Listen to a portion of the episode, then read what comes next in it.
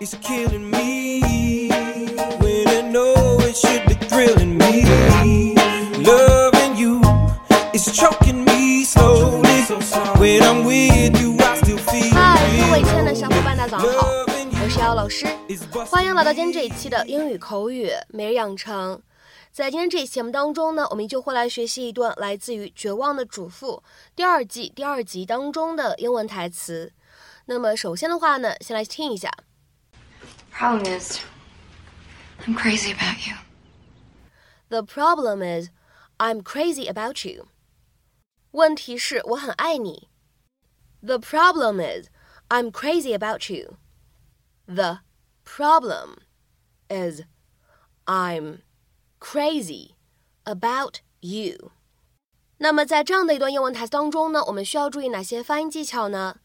首先呢，第一处 problem is 放在一起呢，我们会有一个非常典型的连读的处理。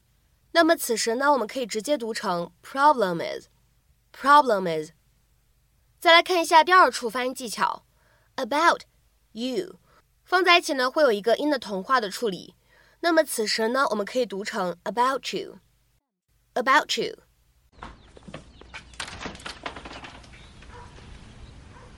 You have all my pants.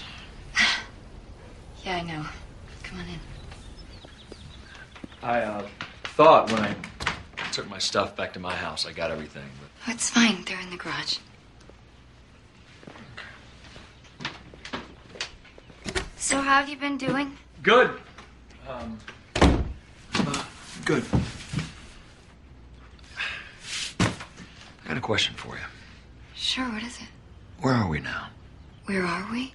Yeah, we're not moving in together, and we're not broken up. So, where are we? I don't know.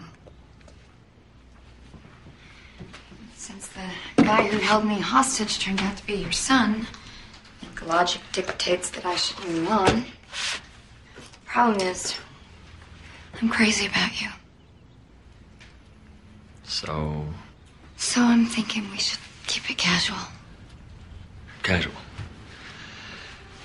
What the hell does that mean exactly? Um, casual. Uh. Well, I, I don't I don't think there's anything wrong with us seeing a movie once in a while. Movie. Okay, is that it? Jogging? There's no law against jogging. 那么今天节目当中呢，我们来学习一个超级简单的表达， 叫做 be crazy about somebody or something。这个短语表示什么样的意思呢？我们来看一下对应的英文解释：If you're crazy about something, you're very enthusiastic about it。再来看一下第二条英文解释：If you're crazy about someone, you are deeply in love with them。所以呢，也就是说，如果呢我们搭配的是 something。那么这个短语呢，表示对某个事情特别的感兴趣，有很高的热情。 而如果这个短语呢搭配的是 somebody，那么这个短语呢，它表示的意思是疯狂的爱着某个人。下面呢，我们来看一些例子。第一个，He is still crazy about both his work and his hobbies。他仍旧对他的工作和业余爱好着迷。He is still crazy about both his work and his hobbies。下面呢，我们再来看一下这样一个例子 ：Helen is just crazy about her new boyfriend and won't stop talking about him. Helen 超级迷恋她新男朋友的，谈起他来滔滔不绝。Helen is just crazy about her new boyfriend and won't stop talking about him. 下面呢，我们再来看一下第三个例子：Ever since she started taking lessons as a kid, Amy has been crazy about tennis. 自从 Amy 小的时候报班学习开始，她已经深深爱上了网球运动。Ever since she started taking lessons as a kid, Amy has been crazy about tennis. 下面呢，我们来看一下这样一个例子：I've been crazy about him since the first time I saw him. 第一眼见到他起，我就疯狂爱上了他。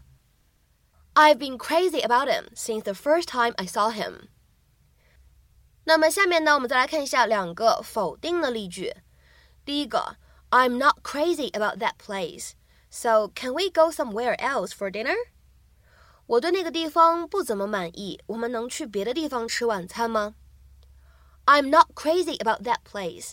So can we go somewhere else for dinner?